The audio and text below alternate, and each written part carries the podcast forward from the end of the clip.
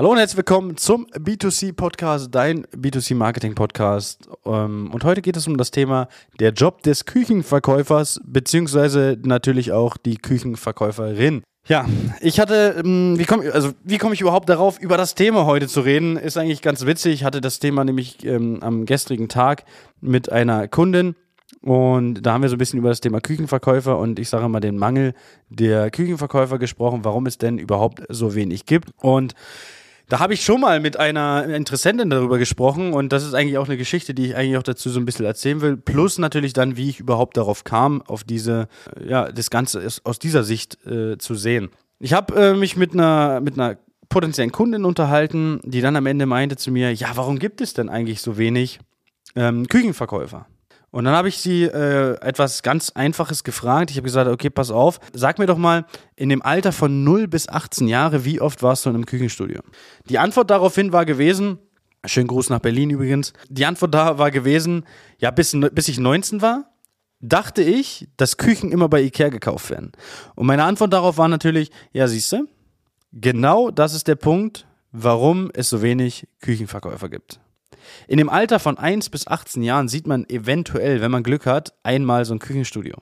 Das heißt, diesen Job als Küchenverkäufer, der ist für die meisten Unternehmen, äh, für die meisten Unternehmen sage ich schon, für die meisten Menschen einfach ein, ein es ist da, aber es ist nicht in dem, in dem Kosmos, es ist nicht in, in, deren, in deren Space drin. Es ist einfach nicht für die greifbar, dieser Job. Das heißt für, äh, ganz einfach, dass wir äh, dementsprechend diesen Job A nicht sehen und deswegen gar nicht in unsere Jobauswahl nehmen können, weil er einfach gar nicht da ist. Warum bekommen ähm, Handels, äh, ja, Handelsjobs wie der Einzelhandelskaufmann im Lebensmitteleinzelhandel so viele Bewerbungen?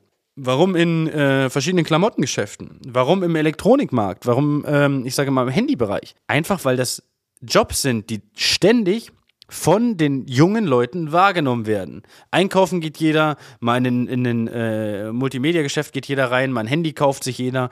Da, daher ist man immer wieder in Berührung mit diesen Jobs. Bei einem Küchenverkäufer ist das ja nicht so.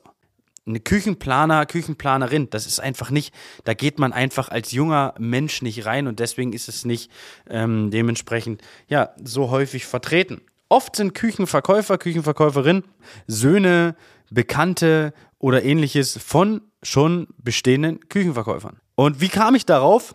Ähm, schönen Gruß nach Hamburg an den äh, Leon. Als ich bei ihm im Büro saß, habe ich ihn irgendwann gefragt, hey Leon, wie ist das eigentlich? Wer wird denn eigentlich Steuerberater, Steuerfachangestellter? Wer wird es? Und die Antwort war ganz klar gewesen, immer Leute, die in ihrer Familie oder im Bekanntenkreis den Steuerberater, Steuerfachangestellte oder ähnliches haben. Weil auch dieser Job des Steuerberaters, Steuerfachangestellten und so weiter für den normalen, ich rede von dem, von dem herkömmlichen, von der herkömmlichen Person, von einem, von einem Kind einfach gar nicht wahrgenommen wird. Wann sieht man das erste Mal einen Steuerberater?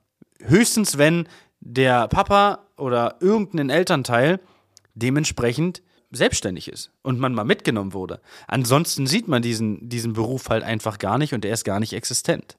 Und deswegen gibt es Berufsfelder, die viele Bewerbungen bekommen und Berufsfelder, die wenig Bewerbungen bekommen. Und das erklärt eigentlich auch das Ganze, sage ich mal, warum dieser Job so rar ist und warum es viele gibt oder nur wenige gibt, die eine richtige Ausbildung haben, die richtige Diplom-Küchenplaner sind beispielsweise, hinzu, warum ähm, äh, zu, zu Leuten, die halt eine Weiterbildung dann dementsprechend gemacht haben, weil sie irgendwann festgestellt haben, hey, da kann man ja gutes Geld verdienen, da brauchen wir uns nichts vormachen. Küchenplan, das ist was für mich, da sehe ich mich drin. Ich komme selbst aus dem Handel, hätte ich damals gewusst, wie viel äh, Geld man im Küchenverkauf äh, machen kann, äh, verdienen kann, dann wäre ich wahrscheinlich heute Küchenverkäufer. Nun gut, soviel zum Thema der Job des Küchenverkäufers. Ich hoffe, ich konnte damit ein bisschen aufklären und vielleicht können wir den Job des Küchenverkäufers gemeinsam so ein bisschen, ja, ich sage mal, publiker machen mit dem, was wir tun, mit der Online-Werbung, dann dementsprechend bei unseren Partnern oder natürlich mit so Podcast-Themen wie das, was wir hier gerade machen. Bis dahin wünsche ich äh, alles Gute. Ich hoffe, wir hören uns beim nächsten Podcast wieder. Ich freue mich, euch begrüßen zu dürfen. Bis dahin, alles Gute und ciao, ciao. Das war eine neue Folge B2C Marketing Podcast.